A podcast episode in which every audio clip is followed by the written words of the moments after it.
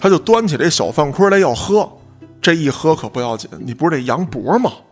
哎呦喂，哎，这郭秃子就拿了根笔，奔着这哽嗓咽喉就刺过去了。说今天我也不知道你是真服是假服，我要不给你留个记号，给你留个念想啊，你日后还得找我。噗，照屁股上就来一下子。说郭老板的实力啊，我是知道的，但是你现在盆满钵满，你也得让弟兄们有口饭吃。您是不是高抬贵手，也给我们留条路？手底下一帮兄弟呢，我们可以不跟您计较。我们这帮兄弟要是吃不上饭，干出什么来，我们可真保不了。郭老板是哈哈一笑，啊，你们这帮兄弟吃不上饭，嘿嘿嘿。他们已经吃不上饭了。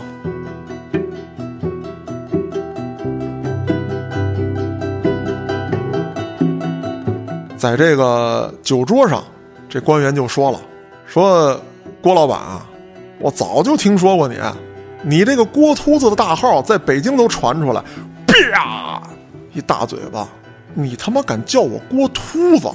我小学毕业之后，谁敢这么叫啊？”那这个北京官员当时站起来了，说：“对不起，郭老板，我先走了。明天我回京，你回不去了。”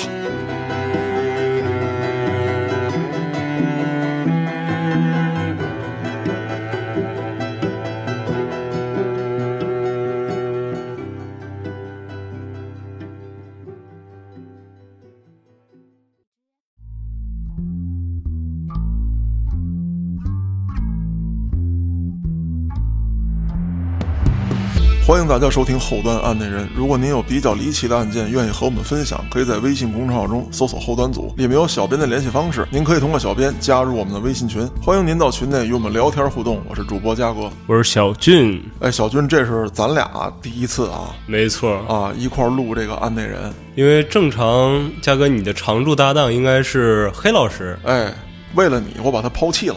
哦，你看看。万分荣幸，咱不管这个啊，小俊，你要知道嘉哥对你的用心。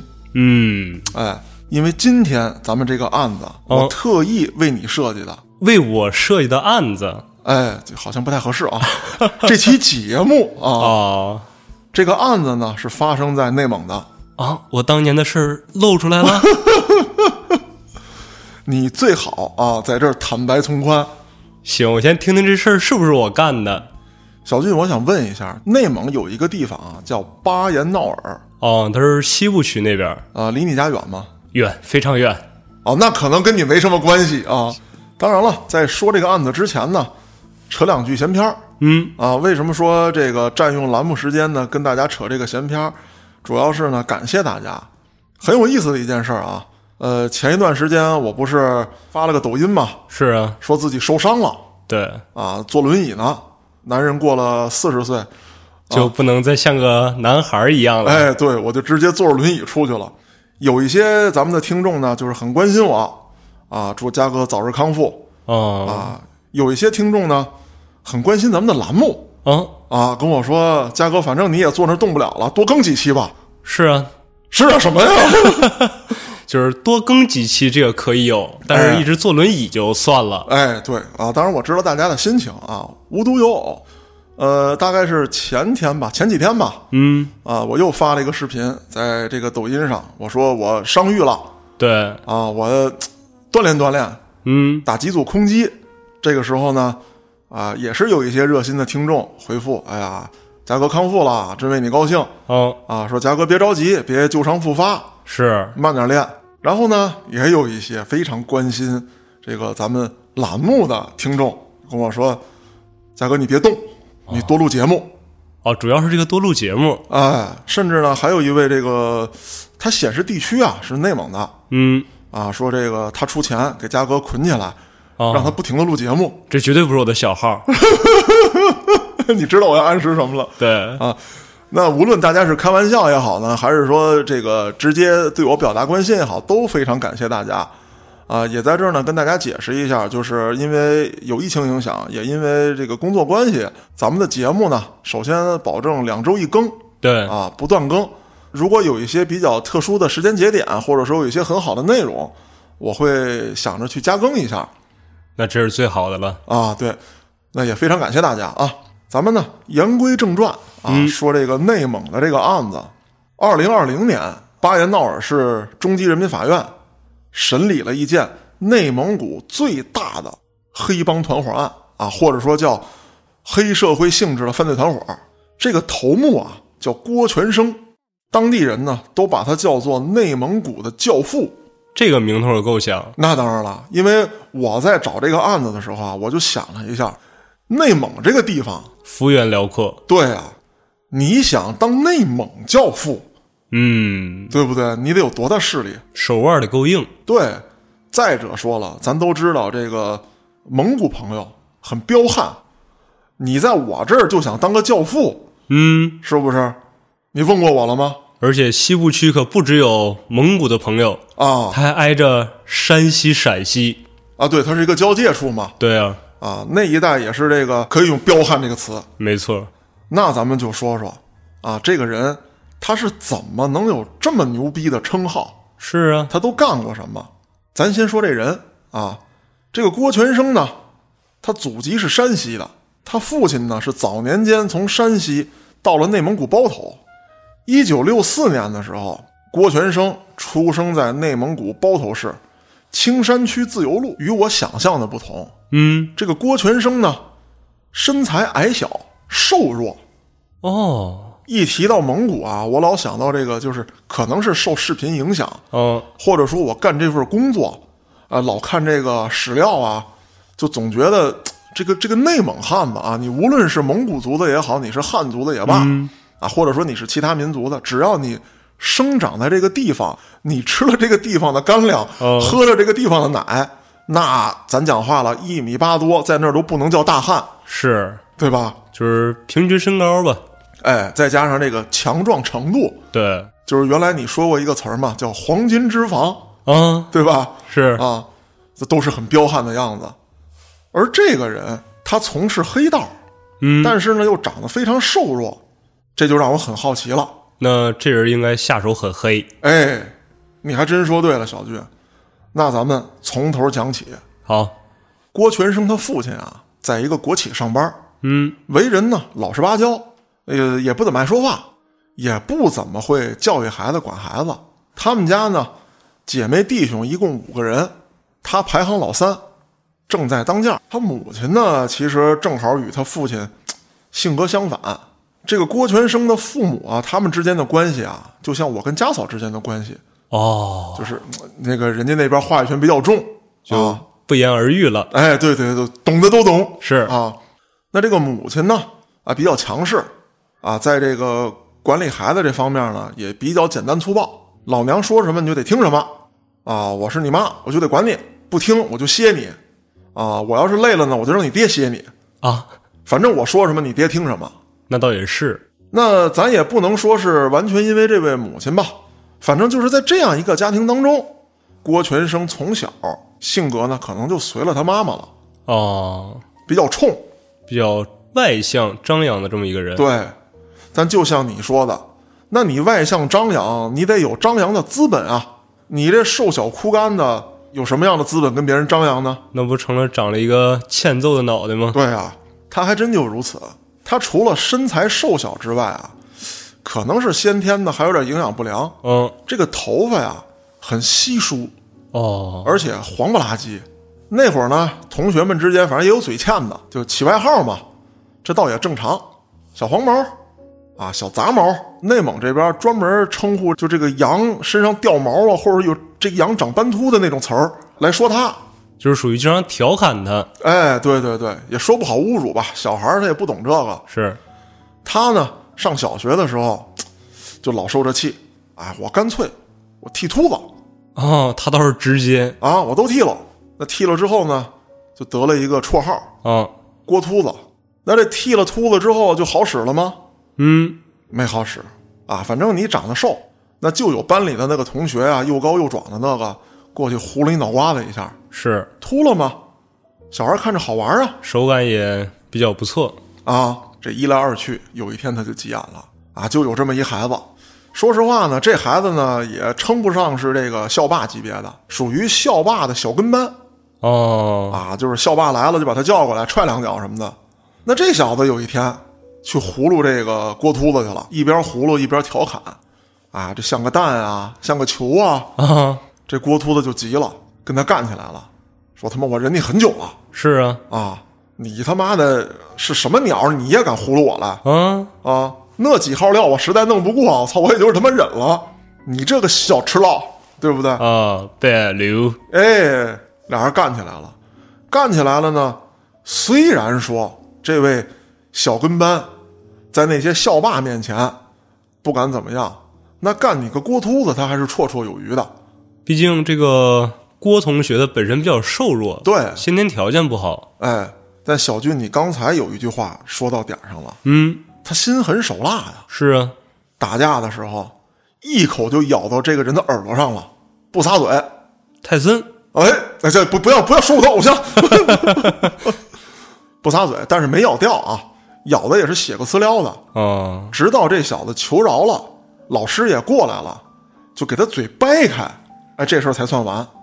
那你说打完这一架，按理来说啊，嗯，赔点钱，家长过来道个歉，给对方买点营养品，这事儿也就过去了。小孩儿嘛，哎，但是在郭秃子这儿，这事儿过不去，我还得找茬弄你。他已经赢了呀。哎，那也不行，哦，为什么呢？因为你想啊，这个人不是校霸的小跟班吗？啊，觉得自己栽了面了。我本来呢是想说拿你郭秃子找找我的范儿，哎，我得拔个粪，对吧？学校里除了这几位大哥，那就得数我。是啊，没想到这回呢栽了大面了，就扬言啊，郭秃子你他妈给我等着啊，迟早有一天脑瓜子我给你削放屁，我让你滋滋滋冒血，哎呦喂，我让你天灵盖往外蹦石猴哎呦，啊啊，说了好多狠话。是。这郭秃子一琢磨，咱也不知道他是要来真的呀，还是他妈吹牛逼吓唬我呢？那干脆人不狠站不稳，是啊，小树得砍。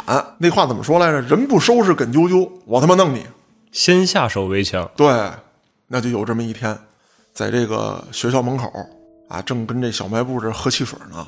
哎，这郭秃子就过去了，啊，这个一块儿吧。上次打完一架，对吧？那咱还得是哥们儿，还得是朋友啊。呃，在一个学校混呢，还嗯，当时你想啊，他是六几年生人，小时候那能有个这个水儿喝，那就相当不容易了。那属于是稀罕玩意儿了。对，啊，当然了，我也查了一下，他上小学的时候无非就是七几年，七几年有汽水了吗？哎，有了，哦，这么早就有了。啊，有了。但是当时的那个汽水啊，不像现在的这种说这个成瓶装的嗯，或者什么的。当时呢，说是一个大桶，就是拿这个糖精色素给你熬一点儿，勾兑一下。哎，勾兑一下。那至于这个怎么制冷的呢？我还真没查着。我觉得可能内蒙那边啊，它是不是有那个大冰窖什么之类的？是你其实夏天你挖个地窖，东西哎放地窖里面，阴冷阴冷，它也凉快。啊，是吧？因为我家不是东北有亲戚嘛，嗯，我知道东北那边啊，房屋有一个名称叫北房或者叫凉屋，是他们就储存东西。我是见过五一的时候，就比较偏啊，在山里啊那个房子，五一的时候屋里的墙角啊还能看见霜呢。是，五一刚开始暖和吗？哎，对，所以说我觉得它制冷可能也不是什么问题。那门口咱喝吧，喝是干嘛呢？拿自己这小饭盔儿，哎打，哦，哎，你就打着就喝。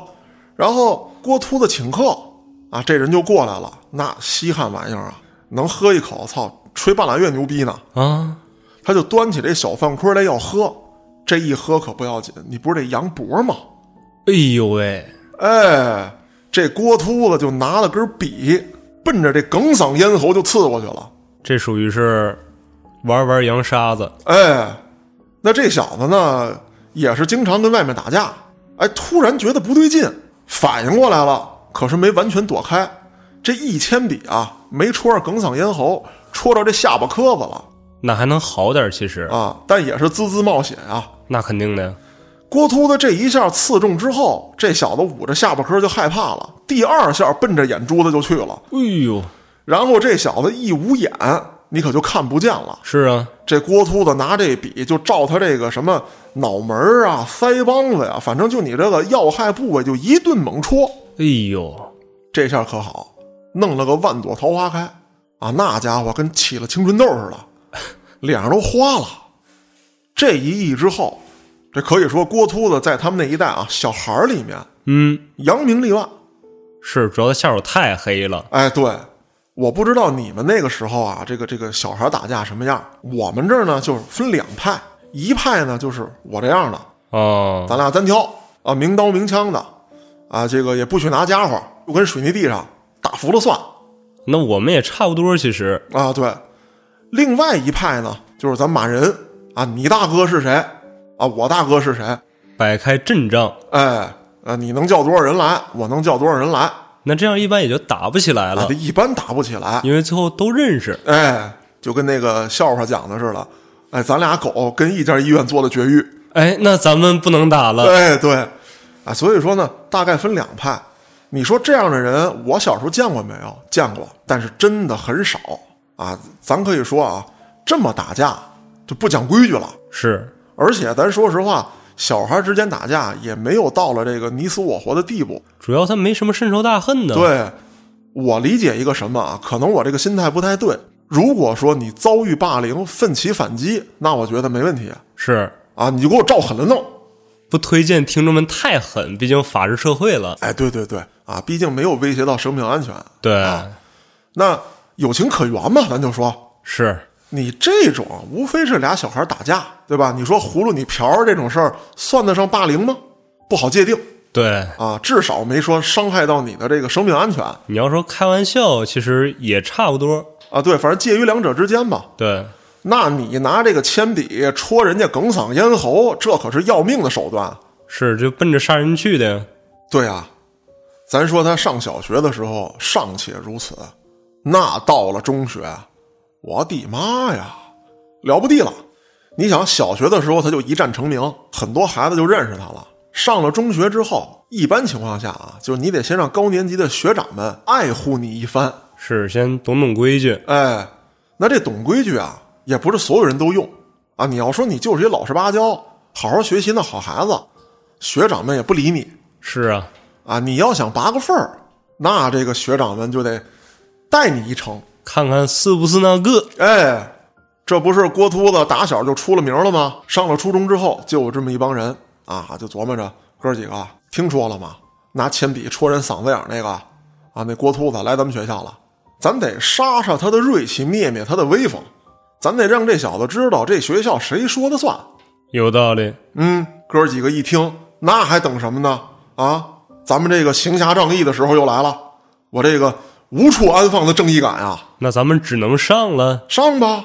啊，是不是？我一直跟着这个天龙八部练这降龙十八掌啊，我这无处使啊，我这如来神掌啊，我这蒙古跤，我我我都给他招呼上。咱看看咱练到几成了。哎，那这郭秃子呀，人也不傻，第一天到学校，打眼一瞅，就有那么几个小子蹲在什么这个树枝底下呀，嗯，操场边上啊，就斜着眼打量他。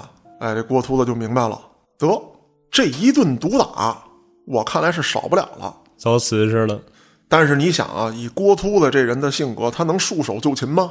我感觉以他的性格，他应该是等那些人落单儿的时候逐个击破。哎，你还真说对了，这些高年级的学长啊，就没把这小子当回事儿。所以说呢，也不是开学第一天就弄他。哎，说实话啊，要弄的孩子多了，他得排队。还得排队啊。你比如说，哎，那个他妈长得壮，我操！我瞪他的时候，丫还敢跟我照眼儿，嗯，先弄他啊！谁牛逼先弄谁啊！这小子这么大高个儿啊，怎么着？我瞅你还得扬脖瞅，不行，弄他！以后先让我蹲下。哎，都是这样的。那这郭秃子就得到机会了，他有喘息的时机。话说有这么一天，这帮学长刚刚行侠仗义完，教会了一个孩子怎么进行亚洲蹲。啊，哎，这高兴啊啊！我们真是那个，这大牌宴宴。哎，反正就是吹着牛逼，抽着小烟儿，溜溜达达的从学校门口就散了。有俩往东走的，是有仨往西走的。哎，这郭秃子呢就开始尾随，其中有一个为首的，这小子呢在当地这个就是初中这一块儿，啊，也是个能打善战的主儿。走到他们家这个小胡同这位置，郭秃子一闪而出，拿把用改锥磨成的小刀，哎呦，就一下顶住他了，就被郭秃子顶住这位啊，嗯也是人高马大，没瞅见啊，因为郭秃子太矮了哦，啊！嘿他妈的，你瞧不起我？顶你腰眼的不知道是谁，我他妈顶你咽喉，你知不知道是谁啊？然后这小子一看，小个儿不大点儿，给我咽喉拿小刀顶住了。大哥您别累着，我蹲下吧，要不啊？你这伸胳膊太累啊！你你说怎么着？你把这先放下，咱俩有事好商量。哎，就这么着，一下就怂了。就这郭秃子说了，说今天我也不知道你是真服是假服，我要不给你留个记号，给你留个念想啊，你日后还得找我。嗯，噗，照屁股上就来一下子。还行，不是要害。对，说你记住啊，什么时候往那儿一蹲，屁股疼了，你就想起我来了。这次放你一马啊！别以为我不知道，开学第一天你们瞅我什么意思，就是让你他妈长长记性。那随后呢，他也用这样的手段屡屡得手。那这个时候可能就有人要猜想了，啊，就任他这么嚣张，就没有攒一块弄他的？不应当啊。哎，确实是有，但通过这几架，郭秃子已经打出了威望啊！当时不有一帮人也是被高年级的欺负吗？郭秃子就笼络到自己身边，嗯，以后都跟着我混，不挨欺负啊！咱就得跟他们干。开始逐渐丰满自己的羽翼。哎，而且郭秃子领着这帮人啊，还不仅仅是说为了抱团取暖、不挨欺负，哎，我们得把别的那个小团伙干掉。嗯，哎，咱得干点有意思的事情啊，就成了一股这个小小黑恶势力，干点这个偷鸡摸狗的事儿，到人家田里祸害祸害，欺负欺负小女生，抢一点这个弱势群体的这个零食。哎，这个还真有意思。那会儿我查了一下啊，就是他们的零食是什么？有几样好东西，都是什么呀？花生黄豆。那玩意儿吃多了不闹肚子吗？那黄豆 哎，你看它香啊，啊，那倒是，对吧榨油呢。对，还有什么呢？就有的那家里啊富裕一点，拿那个什么甜杆儿啊，这个或者说这个这个麦芽糖啊等等这种东西啊，嗯，以及这个红薯熬完那浆，他搁点儿什么碎花生之类的，做的那种小糖块儿。哦，啊，当然是条件比较这个艰苦的时候大家吃了。已经是好东西了。好东西了，他给抢过来。那就这样，他在这几年当中啊，就初中这几年吧，可以说是混得风生水起啊，没人敢惹，没人敢招。大点儿的孩子呢，不搭理他，为什么呢？咱得说，六四年他出生，到了十来岁，七几年的时候，咱们国家正经历了一段特殊的时期。这么一说，大伙儿就都听明白了。是，可以说啊，那一时期呢，稍微大点儿的孩子武斗成风，小点儿的呢也跟风学样。那那一时期的郭秃子也是在这个低年龄层的这些人里面，基本上在当地啊坐上了头把交椅。成为一个小首领了，已经。对啊，动不动的还跟小哥几个下趟馆子啊，喝两口哎呦，啊，弄点小烟抽，不简单。时间一晃啊，动荡结束了，社会趋于稳定，该上班的上班啊，有点志向的呢，该考学考学。那就到了一九八三年了。一九八三年的时候呢，这孩子也大了啊，眼瞅着满十八岁了嘛，是啊，啊，十九二十吧，对，这个年龄，说给找个活干吧。他爸不是国企的一个职工吗？说走走路子，给弄到这企业里头上个班。在当时来说呢，哎，有这种走后门的现象，比较普遍，但也不是说想走就走的。可以说呢，家里给使了不少劲，花了不少钱。就在他准备上班之前，八三年的严打开始了。他呢，就因为流氓罪被判处了五年有期徒刑。是这罪名放他身上倒不过分。对啊，你想，你调戏人家小姑娘，偷鸡摸狗啊，咱说打砸抢都有点不过分。是，虽然没有说大砸大抢，但你想，在那个动荡的年代，就这种人，你手上不沾点什么，是不太可能的。就主要看有没有人告发他。对，等他再放出来，就到了一九八八年了。他当时入狱的时候啊，他父亲虽然说挺着急，但转念一想啊，操，也他妈是件好事儿，收收性子，收收性子。这孩子我跟他妈管不了，让政府管管。没成想，出来之后更了不地了，立刻回来啊，召集当年那帮小弟，哎，说我郭秃子又回来了啊！你们知道这五年我是怎么过的吗？从里面进修了一圈儿。哎，结果呢，他一找这帮小弟，发现，哎，我操，张三儿你也进去了啊？大哥，我两年，啊，李四你也去了，是我三年，那我最长呗，我五年嗯，啊，对呀、那那我大哥了啊，那行，那那您得着吧那该是他大哥。啊，那出来之后，天天带着帮小弟压马路，说那个长毛你给我过来什么事儿，大哥？啊，啪一大嘴巴，我找你什么事儿你都不知道，嗯你说你该不该打？我该该打该打。走吧，哎哎，好嘞，大哥，我滚了。啊，下回别他妈让我看见你。哎哎，好嘞好嘞好嘞。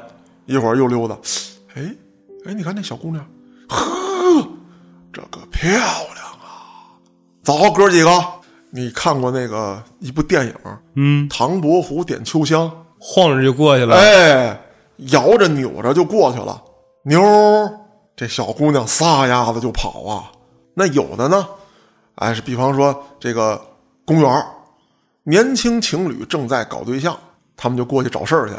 谁他妈让你们在这儿含情脉脉的，四目相望，耍流氓知道吗？啊！这俩孩子都慌了，我这我这怎么就他妈耍流氓了是啊，啊？抓你知道吗？判你啊，流氓罪啊，五年。他他妈这个他到手，我操是他因为这些进去的。啊！当然了，他进去肯定不是因为正八经跟姑娘搞对象，罚你钱啊！不罚钱给你他妈扭送走，就这么着敲诈勒索，说这个给小姑娘买一酸奶，嗯，说自己先尝一口，凉不凉啊？你喝，你他妈耍流氓，间接接吻啊！罚款，大哥这也罚，你他妈再跟我较劲，谁是你大哥啊？你管谁叫大哥呢？我他妈没你这样的兄弟，罚款！一帮人围着不敢，罚款走吧，是啊，别跟他对抗啊！带着女朋友赶紧溜，那几个把钱一揣兜，小酸奶一喝，啊，不错，还得说咱内蒙的酸奶，嗯，纯，就这样吧，在社会上就开始混上了。他爸一看这他妈不行啊，赶紧收收心吧，你给我上班去啊！我都给你拖好路子了。那这个刑满释放人员，咱说实话，想进国企难。真难。你即便在那个年代，经常有走后门的，也不是那么容易的。是啊，可以说啊，他爸是大费周章。那进去之后呢，这个领导也琢磨，你说把这么一货搁在咱这个企业里边，也不是个事儿啊，确实不是事儿啊。下派吧。啊，咱们企业有那个农场，给他下派下去嗯，啊，反正多一人少一人，也他妈不从我自己兜里拿钱，国家给发工资嘛。真要出什么事儿，跟我也没关系，离我远呀。再者说了，跟那些什么牛魔王、杨丽大仙儿他们关一块儿，也出不了啥事儿。哎哎哎，对，那咱还得说，这个郭秃子呀，真他妈有脑子，这不是给他弄到这个杨丽大仙那一块儿去了吗？啊，他就卧薪尝胆，说我得想想怎么办，我不能老在这儿待着呀，这不是事儿。赶巧了，机会还就真来了，这个总公司领导下来视察工作，他可以说是鞍前马后，净水坡街，黄土垫道。这个公司老总，咱打比方，去别的牧场，嗯，总挑出毛病来。这个工人懒散，不打扫这儿，不打扫那儿，脏乱差，产肉产奶都成问题。哎，一来郭秃子这儿，我操，这是开启现代化养殖了吗？这么干净？哎，人家郭秃子会弄这个牛棚啊、羊圈啊，打扫的干干净净啊。为了让领导高兴，他还干什么呢？把这个牛啊拴一块儿，嗯，脖子套脖子，给摁在食槽这儿，知道领导要来，头天先不喂，哦，哎，等领导一来了，看这牛啊，跟他妈站军姿似的，一骂旗儿，在食槽这儿吃东西。这领导一看，这多好是啊，啊！这小伙子能干，而且是鞍前马后的伺候着，一会儿给倒水，啊，一会儿给拍马屁，就走那路上，领导前头有一石头，嗯，赶紧往前冲两步，给那石头捡起来扔边上去。领导您慢点儿啊，咱这地方啊不比市里边儿啊，这些地啊都是重新垫的，这牛羊老踩，它有那个坑有那个窝，我这天天得铺，哎呦，踩实了再铺。哎，这领导一看啊，这小伙子懂事儿啊，是啊，啊，然后还留下领导吃饭，说：“领导，今天啊，咱们您就跟这儿了，赏赏脸。我这个羊养的好不好，只有进了锅才知道。但是领导您放心啊，咱没占公家便宜，羊的钱是我从工资里拿的哎呦，啊。还有咱们各位，哎，到基层的这些干部，咱一块儿尝尝我这个手艺，还有咱们养的羊。”这一套下来属于是全程跪式服务，哎，就这顿舔吧，领导挺满意，很受用。说这样的小伙子搁在这儿屈才了，找了这么个机会，就给弄到公司里来了。在公司里来呢，他们有这么一个总经理啊，就找这个总经理。这总经理姓魏，说魏经理啊，说咱们这儿有一姓郭的一小伙子，你看看怎么给安置一下，人挺机灵啊，但是说呢得教教带带。再有一个呢，呃，过去这小伙子呢，啊、可能呃这个走过点弯路，规矩呢你还得教教，别惹出什么事儿来。你想啊，那在国企当经理的人都是人精啊，一听这话就明白了，说先这么着吧，弄过来我先看看，嗯，不安排你什么这个实质性的工作，看看你小子会不会来事儿。哎，果然如此，贼会来事儿。咱说这溜须拍马、端茶倒水，自不必说，他观察事物还特别细致。比方说吧，啊，这个经理接一电话，说这个家里头有点什么什么事儿，他立马就给安排了。啊，比方说他老娘打电话说咱们弄点肉吃吧，啊，你下班或者说什么的给给买点儿，他就立刻召集小弟说赶紧到经理家楼下给我等着，拎上这羊蝎子，给我站这等着。来了之后看周围没人，给他。再有一折，怎么叫会办事儿？嗯，当时这个国企啊，不像现在，当时是吃喝成风，啊，动不动就宴请。在这个途中啊，这个经理就说了一句，说这个最近孩子病了啊，咱们今天啊早吃早散，我得回去看看孩子，这药还没给孩子买呢。你说咱这个饭这个怎么吃啊？一会儿药店他妈关门了，有的人就劝说您别着急啊，说咱去医院开去。嗯，晚上回头陪你一起去。这七嘴八舌的就说上了。姓郭这小子走了心了，安排自己小弟去什么什么什么药，一样给我买多少，中药西药，药房给我抓去。他说这个药房人家关门了，给我绑一个私人医生送过去。哎，就差不多这样。说你他妈的连个药房的门你要都敲不开，以后别他妈跟我混了。包括当时啊，有一些这个医生的家里头。啊，当然说那会儿管理比较严，他不让你这个私自坐诊坐堂。是啊，但是为了挣点外快，他医生家里头是可以看病人的，哦，尤其是这个中医，给你扎个针啊、号个脉都跟家里啊。这几个地痞流氓就跑到人家里去了，啊，说这个什么什么安神医嗯，啊，你给我出来！啊安神医已经喝多了，啊，对啊，安神医说干什么呀？我正尝我自己研制这药酒呢，我已经飘了。说你这个药酒我先拿走了啊，那拿我酒你不找我跟你拼命呢？是啊，啊，信不信我他妈的给你看蘑菇云嗯啊？嗯，我给你来一蘑菇蛋，一支蹦一炒啊！安神医也他妈喝多了，没支蹦过，家里这点药啊酒啊就全给弄走了。那这边怎么打砸抢，咱先不管。这经理呢，吃完饭准备要走，正琢磨去哪医院呢。走到饭馆门外，这姓郭的外头等着呢，说。这个您拿回去，也不知道需要的是哪种，就知道是感冒了。反正这儿中药、西药啊，熬的、煮的、泡的，咱都有。您先回去看，需要什么您再跟我说。这经理一看，呵，这他妈太周到了，太懂事儿了。这小子我得重用。那随后又出了一档子事儿，让这个郭秃子平步青云，单位开始分房了。他这个魏经理呢，就滥用职权，给自己弄了一小独栋。咱讲话了，那超标了。那肯定超标了呀。对啊，他手底下人就要举报他，不干呀，啊，你给自己弄一小独栋，是不是？咱退一万步，你要把我们住房都解决了啊，是吧？那你算为职工谋福利，那你有独栋就有独栋吗？哎，我们也不管了。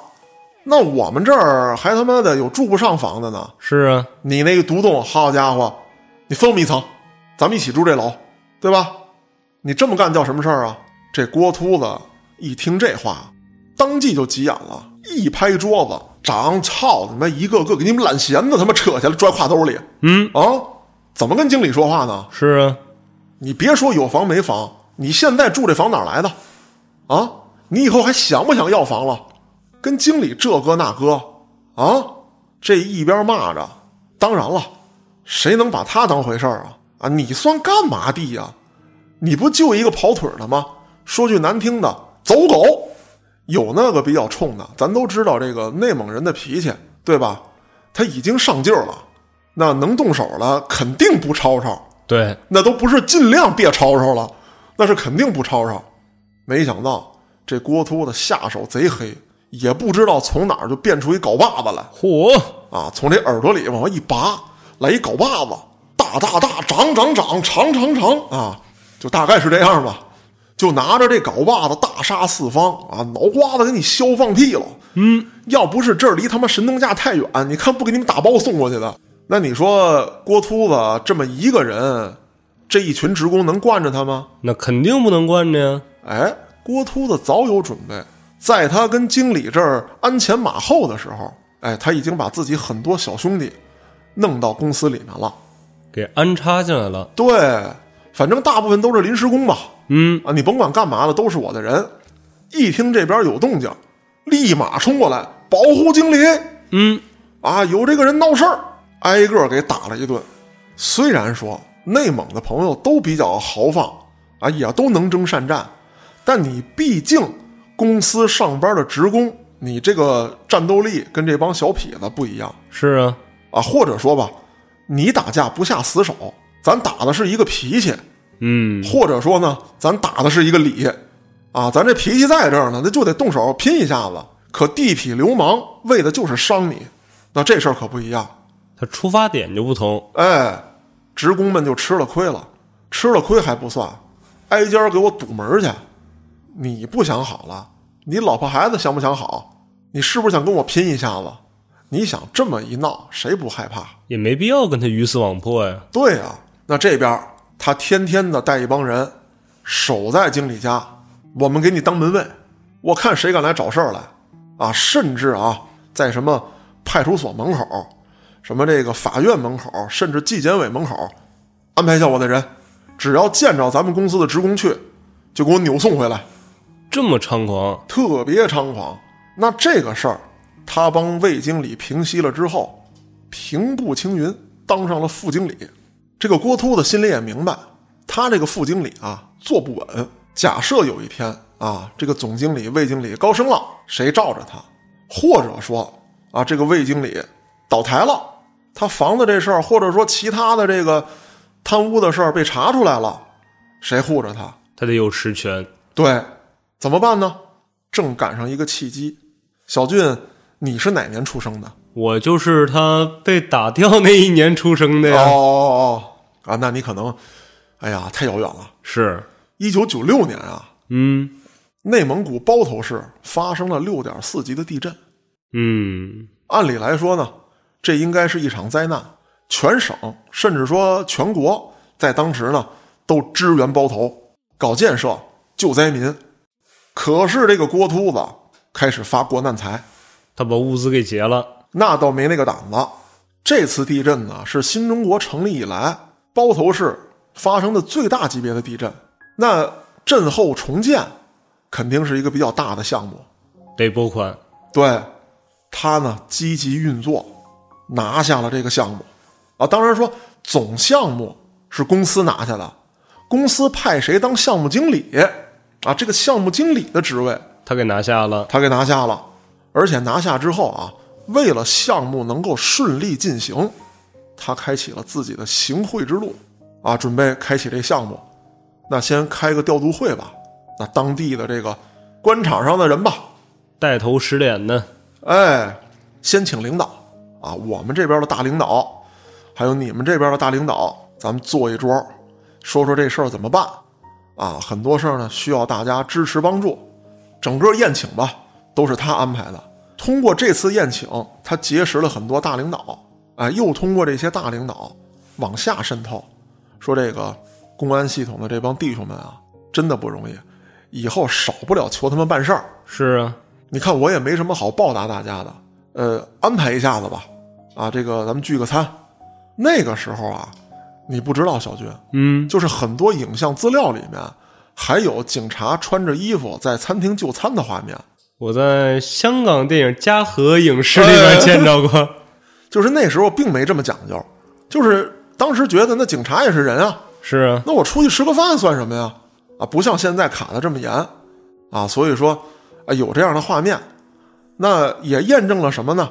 就当时警察出去吃饭也没有觉得自己是一种什么错误行为，他就请了一堆警察啊，这个小民警啊、所长啊等等的，一个不落啊，咱们别把谁丢下，都来啊。说有这个执勤上岗的，嗯说来不了的，咱们单座送过去。哎呦，而且有菜有酒这太暖心了，啊，对啊，甚至还有什么呢？这个上着上着班呢，你比方说他这搞建设、搞施工的，正好赶上你小俊嗯，啊，你在那儿正执勤呢，是啊，大冷天儿的，哎呦，小俊警官，哎，这大冷天的还出来呢，嗨，职责所在嘛，屋里坐会儿暖和暖和。嗨，不用不用不用，你看你都来了，这儿有点什么事儿，我找你不就完了吗？哎，应该的。我这边这人我也都撒出去了，啊，让他们看着点儿，万一有什么事儿，我第一时间跟你汇报。你屋里坐会儿，聊会儿天儿，聊会儿天儿，行行行，那你都这么说了，对吧？呃，打点热水嗯，啊。那个谁，安子，把我那个新买的那个保温壶、保温杯拿来，拿来。这个我跟你说啊，嗯，广东那边弄来的，哎，特新鲜啊，没有内胆，它能保温。哦，那不烫手吗？哎，不烫不烫，你你试试。为什么我现在演绎这个桥段？其实，在当时啊，刚出了一款新型的保温杯，哦，这是有真实事件的对，那个保温杯还很难买，就是没有内胆，真空杯哦，啊，都是里外不锈钢的，一般人啊买不着，还比较贵，啊，还当时说呢，还有什么磁化作用哎呦，啊，反正各种好吧。这个杯子给你，杯子里面满满汤汤的好茶叶哎呦，我这受不起啊！啊，拿喝去啊。为什么说给搁杯子里？不让别人看出来看不出来，然后你也瞅不见品牌，问起来破花茶，哦，拿着沏去，其实都是好茶。再有一个，咱得说，内蒙那边的朋友光喝茶行吗？他得喝酒啊！对呀、这外面实在是太冷，这屋里啊暖和不过来。正好啊，我让那个项目那边正给准备羊肉呢，正好到这点儿了。啊你看看，下午两点半，正是吃饭的时候，倒没毛病。羊肉端上来，酒温上，喝着。哎呦，不合适啊！没事儿没事儿，你这个到点喝完，你下班走你的，啊，我这边派人盯着呢，有事儿你再去不就完了吗？哎呦，再说你负责寻的不就是我这一块吗？那倒是你人现在是不是在我这儿呢？也没毛病，那喝吧，那就喝吧。哎，这一来二去，五点下班，下个屁，咱他妈喝吧，第二天早上五点下的班，哎，你光喝还不行，一喝高兴了，你等我给所长打一电话哎呦，不合适吧？啊，一块儿一块儿一块儿，这边叫俩，那边叫俩，那这个郭秃子的项目部就他妈成了招待部了。成据点了。哎，而且甚至有些人呢，还特意想往这儿跑。其实也有道理。对，我一个民警，我来这儿喝高兴之后，你把所长、把局长叫过来，啊，无意中，哎，我们又坐到一桌了，对呀、那我得往这儿跑。那肯定是啊。那这我跟你说，都不用再送礼了。啊，我找你办点什么事儿，那应该的。对吧？嗯，说，哎呦，小军警官，啊，有这么个事儿，还挺麻烦。我这儿啊有一工人，因为点什么事儿拉货呀什么之类的，跟人打起来了，不小心的，你也知道咱们的这个这个内蒙人这脾气是是是，啊，就是特别不诚心的拿钢筋棍儿给人脑瓜子削了嗨，不叫事儿。啊！你看这事儿，咱咱怎么办一下子？为这事儿找趟所长吧，我就觉得不值当。不值当，不值当。就这样，这么一步步的，周围这些警察嗯，都拉拢住了，甚至到什么情况呢？说有人跟郭秃子闹事儿嗯，啊，不乐意了啊，包括有一些这个来抢生意的啊，比方说进材料的呀，或者什么的，郭秃子要吃他回扣啊，嗯，不乐意，都不用郭秃子出面，就你的这些货就不定怎么着被扣下了，是啊，人就被圈起来了，交罚款吧。那你想，这一来二去的，我还不如让郭秃子吃点回扣呢。是不是罚款交了好几万了？啊，对呀，可以说呀，郭秃子靠这件事儿大发国难之财。嗯，直接完成了资本的原始积累。哎，那更可恶的是什么呢？就让我想起了这么一首诗，哎，叫这个修桥铺路的眼瞎，杀人越货的财多。他不单是挣得盆满钵满，因为这个项目拿下来之后完成的好，他他妈还升官了。得到了表彰。对啊，升官之后，他继续的行贿受贿，一路攀升，成为了董事长。哎呦，没几年的光景就爬上去了，爬上去之后，那更是结交权贵，当地的啊这个公检法系统的都跟他称兄道弟。慢慢随着他越来越膨胀，等于说呢，他是伸手掌心朝上，那就是白道；副手掌心朝下，那就是黑道。他属于是县官和县管的全抓住了。对，那我要搞这一个项目，我这个公司是国企啊，我竞标的时候就有优势。是啊，同时，我手下有一帮小弟啊，黑恶势力，竞争对手，他就比较忌惮。有那么一段时间吧，啊，就是当地的工程只能是他，什么工程都得是他，甚至开了很多分公司，除了搞工程、搞建设之外，别的产业我也涉足，什么农副产品的、休闲娱乐的，我都搞。他倒是总破圈儿。哎，那这样的话，就挤兑着别人没法活。你说你要光搞建筑，行，那建筑业你是龙头老大，我们他妈惹不起是我们跟着你混，啊。那你说有的那个企业家，人家可能就是搞这个，比如说娱乐产业的是啊，啊，甚至说娱乐产业里面也混杂着很多黑恶势力。我就喜欢开个洗浴城，对我就喜欢开个电玩城，啊，是啊，你他妈的不让我开了，那我得反。哎，我得跟你干。那就有这么一个开这娱乐城的大老板啊，跟郭秃子坐在一桌上吃饭，说郭老板的实力啊，我是知道的，但是你现在盆满钵满，你也得让弟兄们有口饭吃，是啊，你不能全都垄断了。啊。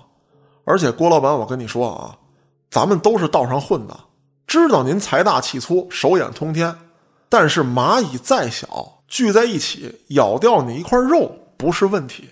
那兔子它急了还咬人呢。对啊，你看看咱们现在桌上坐的这几位，啊，已经都让你挤得的没活路了。您是不是高抬贵手，也给我们留条路？手底下一帮兄弟呢，我们也得养着。我们可以不跟您计较，我们这帮兄弟要是吃不上饭，干出什么来，我们可真保不了。郭老板是哈哈一笑，啊，你们这帮兄弟吃不上饭。他们已经吃不上饭了。啊，就在你跟我吃饭吹牛逼的时候，你们这帮小弟已经被我做掉了。那我没脾气了。第二天看新闻吧。说完，郭老板扬长而去。那当时的新闻是什么呀？内蒙古包头市掀起了一波扫黑除恶行动，哦抓起来好几百号人。哦，对他白道上他也是比较有能力的。对啊，说不好听的，你这帮小弟都干嘛呢？黄赌毒你都沾吧，我去你厂子给你惹点事儿，把你厂子一顿砸，警察再过去把你人都抓了，把我人都放了。这几个黑老大一琢磨，这么玩咱可玩不过。是啊，你要说光骂人、光干架，咱可能聚在一起人数不一定比你郭秃子少，但你要这么玩，我操，我可弄不过呀！我这人是打一架抓起一波少一批，您这人是打完架之后又出来，那光我消耗呢他全都是有生力量。啊？那也就是大概在两千年前后，有这么一拨人，最后对郭秃子进行了反击。有这么一工地，本身呢已经施工到一半了，马上就要交工了。这郭秃子过来了，要接手这个工地，他要收尾款，那不像话了。你这他妈不就是明抢吗？是啊，那你要这么着，你干他妈什么企业呀？你成立一帮人，你就抢劫就完了呗。是啊，咱们都是他妈道上混的，你得讲道上的规矩啊！老子的规矩就他妈是规矩，我想要你的你就得给我。那最后这俩黑老大没办法了，既然啊包头当地你已经只手遮天了，我从外面摇人嗯，把你他妈包围了。也是个路子。那么这帮人呢，就镇守工地，啊，把这个路给我挖上壕沟，别让郭秃子他们人进来。嚯，咱们这儿有的是钢筋水泥，这楼他妈我不盖了，给我筑防御工事。给我盖成碉堡。哎，什么那个爆破用的东西啊，都给我整来，那个大钻头给我拎着哎呦，啊，铲车开过来，挖掘机嗯，啊，这都是咱们装甲部队，这都是。是啊，坚守了两天之后啊，就他们的援军陆陆续续的就到了。郭秃子一点没废话，就对付你们这帮杂鱼，还用得着我出手吗？报警了。哎，警察过去了。你想啊，他从外地带队来的这帮人，基本上都有案底已经构成不法集会了。啊。好人谁干这个呀？是啊，啊，带帮小弟，这个跨市跨省的过去跟人磕架去，啊，那肯定都有案底先带回去做个笔录。啊。这不是警察把人都带走了吗？郭秃子亲临现场啊，后头是浩浩荡荡的人马，就他妈你有挖掘机呀，就他妈你有铲车呀，我们有装甲部队。啊，这个我看了一些当地的这个帖子啊，当地人发的帖子，咱就不知道真假了。形容这一仗那真是声势浩大啊！这个帖子上形容怎么说啊？不光是这些大型的装甲部队到达现场了，连他们的工程设备都起来了，把这塔吊给我在他们工地外头支起来，支起来之后干嘛呀？是啊，钢筋，还有这个大的这个，咱也不知道叫什么，是领子呀，是方啊？灌注模型。啊，给我吊起来，来，哎，这个摇臂给我往他那工地那圈里给我摇摇摇，好，放下，哇，咚就砸下来了就是现代工程车已经开始建起来了。啊！什么燃烧瓶什么之类的，那个雷管那就都招呼上了。这俩老板往那一看，我操，真打不过呀！是啊，投降吧，让出来。那你光让出工地不行了，啊，赔我钱人吃马喂的，啊！对啊，好好谈不好吗？还有机会吗？给你机会你也不中用啊！那我就赔钱呗。啊，没办法，赔了钱了。慢慢的呀，他就更嚣张了。大概是在两千零四年、零五年的时候，他跟当地的警方啊，那都不只是小警察了，跟当地的公安局的局长嗯，勾肩搭背、称兄道弟。他这个位置也已经达到了。对，那在当时啊，他手底下不有这个农场、牧场吗？是啊，在这个小牧场里面，弄了一个生态园儿弄这个干嘛呀？能打高尔夫球，能洗澡，哎，能唱歌，能喝酒。然后起个名字叫培训中心。哎，这帮高干大领导一过来，嗯您挑，看这个羊，看这个牛嗯，啊，看这个鸡啊，你们挑。是会说话那种吗？哎，对对对对对，啊，那这个太好了。啊，你们挑。而且他挑啊，还特有意思，说这个几位领导，您喜欢哪个，咱们现杀现宰。啊您想自己抓也行，放出去崩两枪都没问题。嚯，玩儿，咱这方圆百里没有人，好地方打高尔夫球，吃羊肉牛肉，俺都不止这些了。什么山中走兽，云中雁，陆地牛羊，海底鲜，猴头燕窝，鲨鱼翅，是熊掌干贝，鹿尾尖，就大概这样吧。嗯啊，吃完了，喝完了，这小老妹儿们比较高级，说风月场所的各位领导那都不叫新鲜，见得多了。咱这来点会琴棋书画的，穿上那个舞蹈的那个服装，民族舞什么的，给你跳上，扭着，给你敬酒，那个蒙古小乐器嘎嘎嘎给你一弹啊，马头琴。啊，说您看上哪个了？晚上服侍您，到您屋里弹去。啊，您就是那套马的汉子。哎呦，那我威武雄壮啊，啊！对啊、反正玩呗，吃喝玩乐什么都有，就给供上了。那你想，纸醉金迷呀、是啊，那这么一来二去，这个郭秃子呀，可是有贼心眼子的。哦他这里都他妈有摄像头，哦，他抓住这些领导的把柄，对，还有一个是什么？这些领导一方面跟他关系好，一方面有把柄在他手里，那这些公安干警可就不敢把他怎么着了。软硬兼施属于。对，而且他在这期间还曾经让一位这个派出所的所长脱了衣服了。哦，哎，也是因为有录音。当时他托这所长办事儿，办完事儿呢，许诺给你套房，再给你一个底商。哎呦，那感情好啊！房这事儿办完了，啊，底商没落实，这所长就不干了，约出来吃饭找他。那这个郭秃子也很聪明，他录音的这段儿只录下了这个所长向他索要底商的这一段。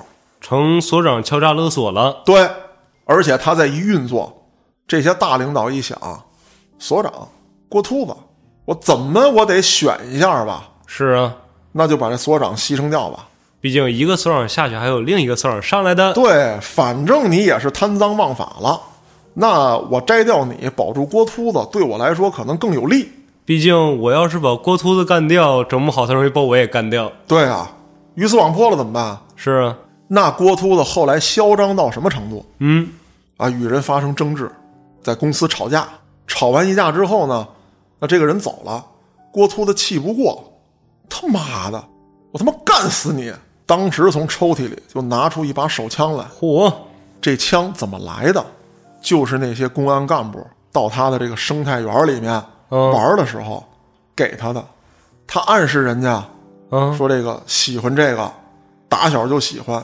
为什么我爱跟你们警察这个当朋友？我就崇拜你们，我就喜欢搂这个。那起先呢，就是行，下回我带着来，你拿着玩。哎，搂两下还你。是啊，再往后提更高的要求，留下一把。努努力也不是不行。对啊、你想啊，给他留下把枪，嗯，这边我换辆好车，弄套住房，左右一琢磨，这事儿也干得过主要我带着枪，平时我也用不上它呀。啊。再者说了，那些大领导都默许了，有什么事儿我这儿也无所谓的。天塌下来，他总有个高的顶着。对，而且咱说了，就郭秃子这么一折腾，当地已经是污浊一片了，就无所谓了。所以说他有了这把枪了，拿着这把枪就追出去了，当街就要开枪打这人，这太猖了。特别猖。那这哥们一害怕，就奔人多的地方跑呗。正好旁边有家医院，他就跑进医院了。这郭秃子一脚丫子就把医院大门踹开，举着枪就往前追。哎呦，这帮医生、护士还有这帮患者给吓的呀！说句不太好听的形容词啊，说那有的那个腿脚不便的，坐着轮椅过去的，一看举着枪进来，腾家站起来就跑了。神医啊、嗨，反正就大概是这样一情况吧。那你想，这拿着枪在街上追人，又冲到医院里头去，那不得报警啊？主要警察也是他人呢。警察去了，去了之后怎么办呢？哎，我操，大跌眼镜！咱们甭管是影视剧中见到的，还是新闻报道中看见的，以及啊，咱们这个在路边实际发生的，咱们眼睛瞅见的这些事儿啊，那一般警察去了，一看你持枪呢，而且报案的时候说了拿着枪追人呢，那首先警察过去全副武装，是啊，包围起来，什么特警、武警该上上喊话啊，放下枪，嗯，那阵仗都大着呢。这一去可好，来了两辆警车，下来五六个人。老郭，老郭，老郭，听句劝，差不多得了。这郭秃子看见警察来了，啪把这枪一收。嗯，老张，我跟你说啊，就这事儿你别管啊，崩死他，我他妈赔他啊，我也不为难你，嗯，该什么罪你给我论什么罪。别介呀。对呀、你你看你犯不上是啊，啊，你什么身价，他什么身价，你等人少的时候你再对机会啊。嗨，你说你这么着，你不也为难我吗？是啊，你这一下，我跟你说啊，老郭，你听我的，这么老多人看着呢，这大马路上开枪要崩人，这罪过大了。你要真给他弄死了，谁也包不住。你想想，你那万贯家财，嗯，老郭听着这话，嗯，指着跟他吵架那个，我跟你说啊，今儿他妈算你小子命大，再让我看见你，我告诉你，我都让你见不着我，哎呦，我就给你喂了狼。所以说，大跌眼镜就在这儿，来帮警察给劝回去了，也没说抓，枪也没收，几个人勾肩搭背的就离开了医院。警察还得做东，请他吃顿饭，给他压压惊、消消气。啊，老郭，你可别给我惹事儿了。咱们现在啊，努力搞钱，是啊，跟他犯什么劲啊？你甭管了，你看过两天找个什么事儿，我他妈给他弄进去，嗯，关他几天，是吧？长长记性，让他长长记性。再说了，放出来之后，你那帮小兄弟随便找一暗地儿下家伙，不完了吗？是啊，你都这身份了啊，没必要。对，所以说，咱们讲这一段，你就听明白了。当时这个郭秃子，咱不说只手遮天吧，也差不多少。当地已经没有人弄得了他了，属于为害一方了。对，那咱们刚才说的这些，只是他与黑恶势力之间的帮派斗争，以及他腐化领导干部的这些贪污受贿行为。咱们现在讲讲他是怎么祸害当地老百姓的。是这个，其实最可恨的。对，可恶至极。嗯，第一啊，咱说，在我刚才讲的那些里头，大家应该能听出来了，当地的整个政治环境、治安环境，肯定已经没法提了是啊，啊！老百姓生活在这样的环境当中，咱可以说苦不堪言。那直接的危害又是什么呢？刚才我讲了，他这个企业呀进行整改呀，弄了好多项目啊，他就慢慢的把自己人全安插在里面，为了啊打着这个叫结余增效的这个名头，他让一大批的员工下岗。减少他的开支。对他采取了买断工龄的方式。这个怎么说？买断工龄这个词儿啊，对于你来说可能很新鲜。是啊，大概在九九年、两千年的时候，嗯，这个很多工人下岗，那个时候呢，会有一个所谓的买断工龄，就是根据我的工龄，单位对我进行赔付哦，啊，给你一笔钱。当然了，这笔钱给完你之后，嗯你再与本企业没有任何关系。就给我踢出去了。对，那比方说原来你的医疗啊，还有什么之类的，是企业管你，是啊，那现在你该上社保上社保。啊，我自己给自己交。哎，对，那如果说在你下岗之前，嗯，你赶上这个分房了，那你就赶上了；你没赶上了，对不起，以后再有什么跟你没关系了我接着睡天桥。啊。那这个事儿呢，发生在零四年、零五年左右。据报道啊，说当时有一位干了四十年的老职工，收了九千块钱，那可不算多。那太不合理了。我记得九九年的时候啊，北京这边说有这些工人下岗、啊，当然说，呃，城市不一样，但是九九年比两千零四年、零五年来说，那你经济增长也没有那么高，是啊，对吧？那时候北京下岗那都是，那最起码十万左右的，他这个前后起步的，嗯，嗯，因为都是老职工嘛。再者说了，你折算工龄，也不能说你怎么折就怎么折，是啊，它是有国家法律规定的。那这个郭秃子又弄了一个什么呢？折算工龄还得有绩效考核哦，还得看我记性，啊！我他妈扣你！别最后我再赔公司点儿。我操，那他妈很有可能就他妈他这个人性，我操！那咱接着往后说，当时涉及到的员工六百多人，闹啊那肯定得闹啊。啊！而且还有什么啊？第一，这些老职工，你不是说都在公司坐办公室的，有好多是在特别基层的。你比如说建筑工人，甚至说这个泥瓦工、什么养殖工人，那为了公司操劳一辈子，是落了很多病的。是啊，这些病你公司不管，说不过去吧？那太说不过去了。啊，还有什么？那就是一些正是当不当正不正的。你比如说我四十岁嗯啊，我再过五年四十五，嗯，你突然让我下岗，再找也不好找了。真不好找。你得赔付我点吧，最起码来讲，你给我这钱，我自己再做个小买卖呀，或者什么之类的，你得让我能活下来。是啊，多了少了的，咱按政策来。嗯我没什么可矫情的。主要国家规定都这样嘛。对啊，或者还有一种就是你企业倒闭了，哦，那没得说。对吧？那没办法了，咱是看国家规定是怎么说这个企业倒闭这个情况的。是让我们转编呢，还是让我们怎么样啊？啊，哎哎，对啊，像我这个情况啊，嗯很奇怪啊。那你也不能说干了四十年的一个老工人，你给人九千块钱让人回家。两千零四年、零五年啊，一万块钱，我不知道当时在你们当地啊，这个哦一万块钱的购买力是什么。但是在北京来说，这一万块钱是我绝对要告你的哦，啊，那是肯定的。我四十年，你给我一万块钱，你开玩笑呢？那之后这六百多人，那我上访吧，我告去吧，我得闹啊。我只能这样了。对啊，你但凡让我说得过去啊，但凡念点感情，我给这公司付出这么多，你让我心里平衡，咱都不至于。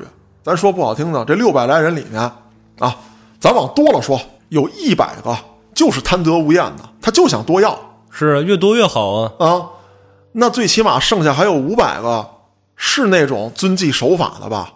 那你问题是，你这六百个，你都给人家不公正的待遇，六百个都找你，那就是你不公正，嗯，对不对？你要像我刚才说的，五百个满意，一百个不满意，那咱说这一百个是不是有点问题？得看一看他们。哎，看一看实际情况，是不是这一百个人区别对待了，还是说这一百个人啊，他们有什么更大的欲望？想整事儿，哎，想整事儿，那就整他，嗯，对吧？这是两说。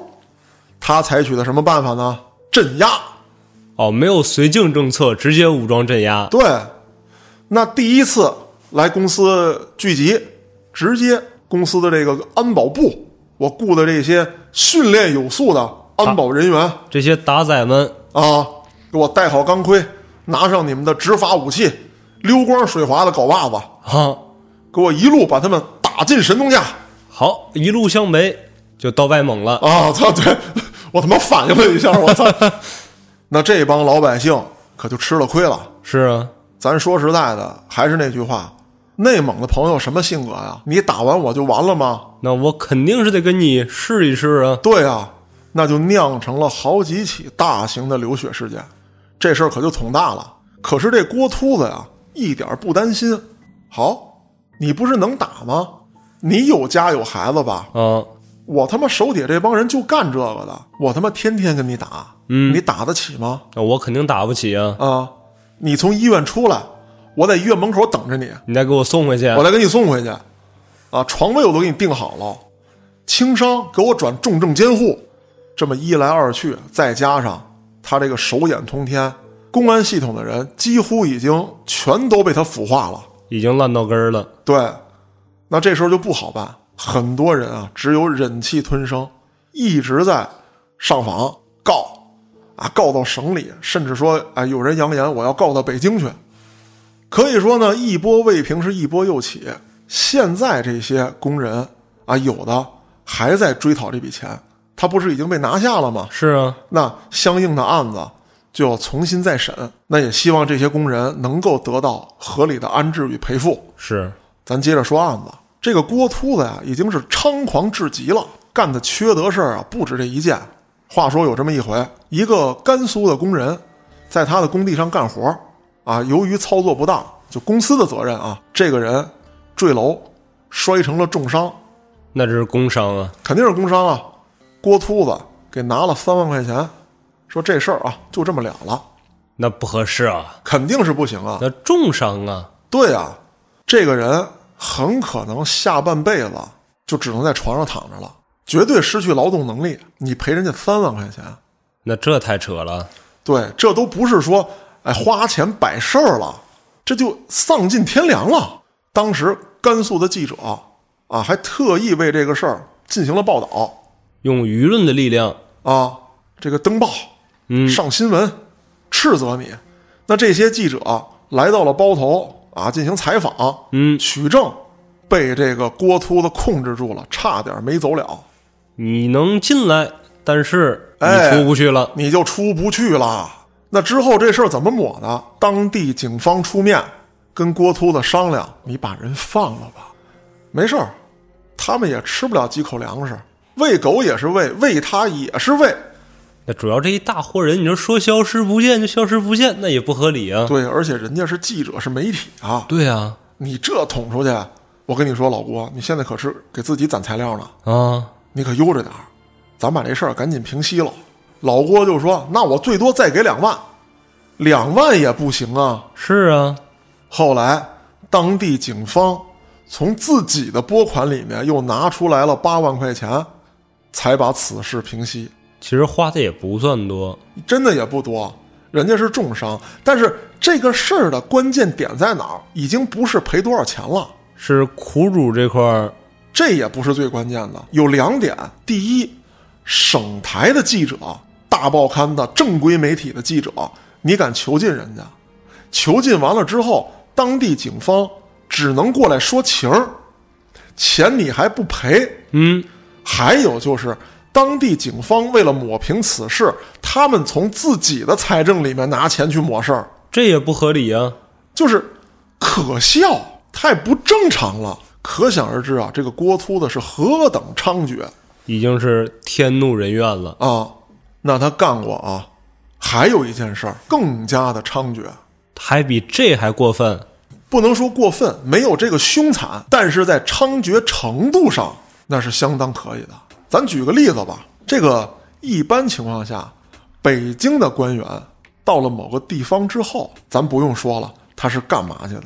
那当然了，这个东西跟地域没关系是，啊，只是说这个工作内容上嗯啊，大家都能听明白是怎么回事儿。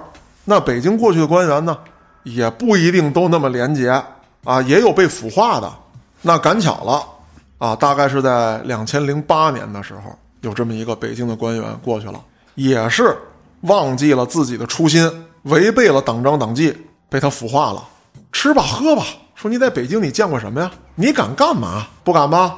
来我这儿随便玩儿。山高皇帝远的，对呀、啊，那个我那个生态农场，咱们耍一耍去，就耍高兴了。在这个酒桌上，这官员就说了：“说郭老板啊，我早就听说过你，你这个郭秃子的大号在北京都传出来，啪一大嘴巴，你他妈敢叫我郭秃子我小学毕业之后，谁敢这么叫？啊？”